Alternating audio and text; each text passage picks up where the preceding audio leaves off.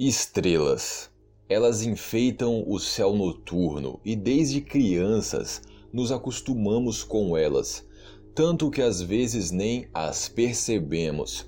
Milhares e milhares daqueles pequenos pontos luminosos acima de nossas cabeças, e muitas pessoas não fazem nem ideia do incrível fato que é uma estrela de como é incrível o nascimento, a evolução e a morte desses astros. Senhoras e senhores, eu sou o Dead Jack e bem-vindos a um novo horizonte de eventos.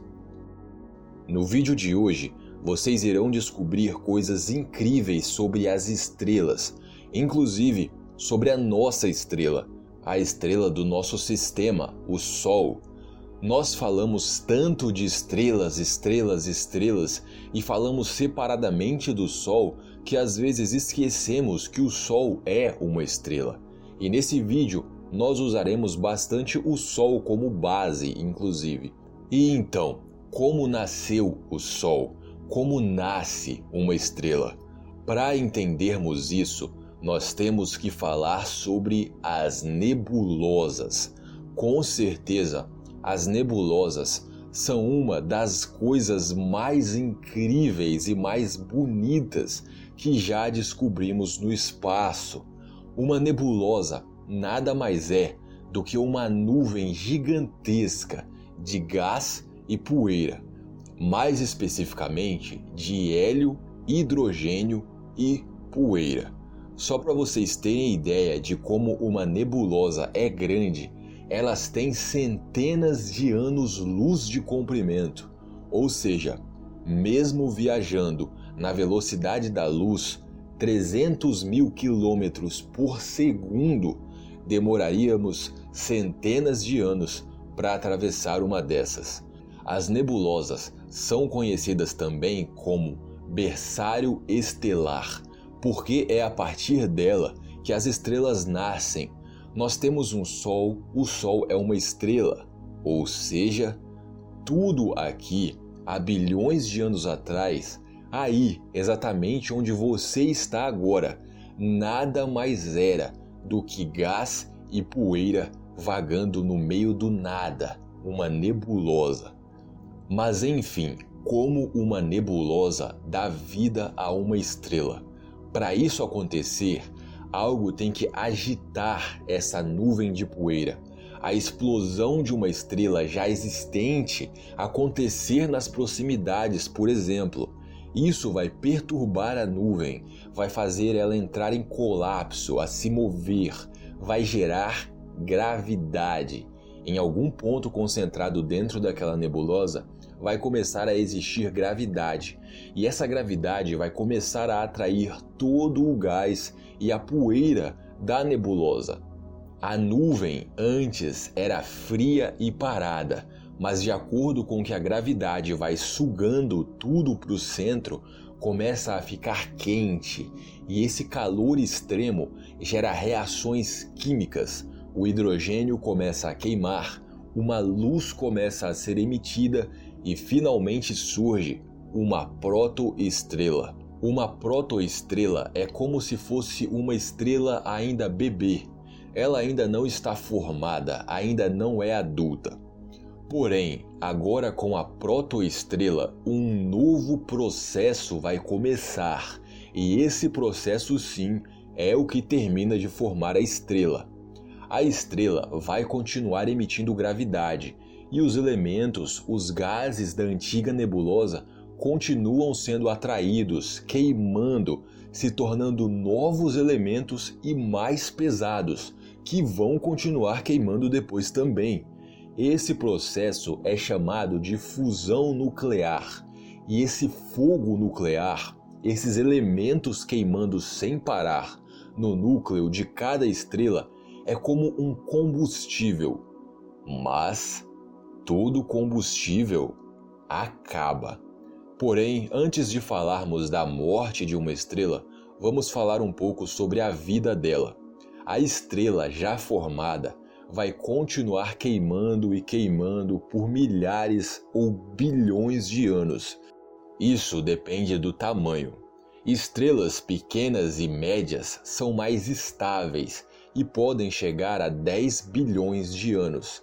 E por mais que o nosso planeta Terra caiba 1 milhão e 300 mil vezes dentro do nosso Sol, acreditem, ele ainda é considerado pequeno ou médio, ou seja, nosso Sol tem uma estimativa de vida de 10 bilhões de anos e os cientistas acreditam que ele já está na metade dessa vida.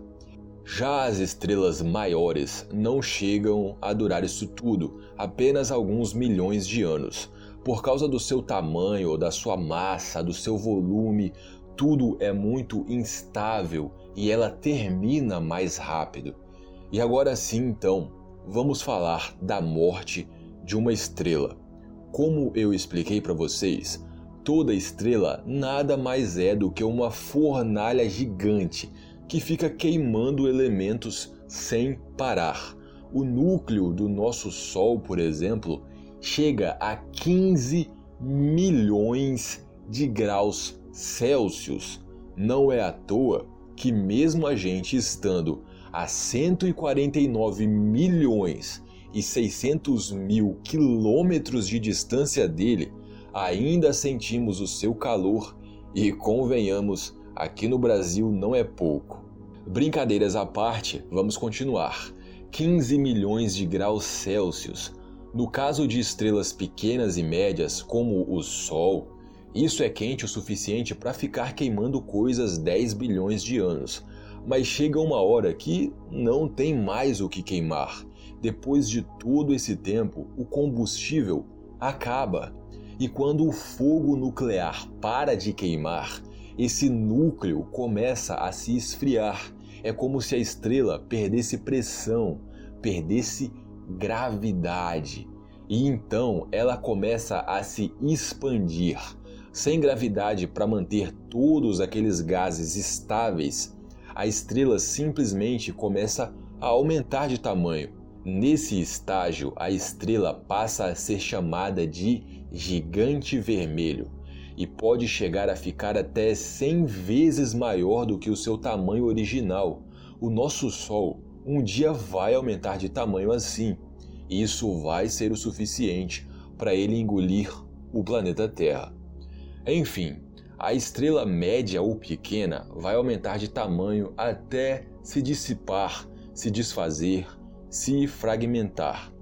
Tudo o que resta é a anã branca, é como se fosse o cadáver de uma estrela, um cadáver que vai apodrecer, fazendo uma metáfora.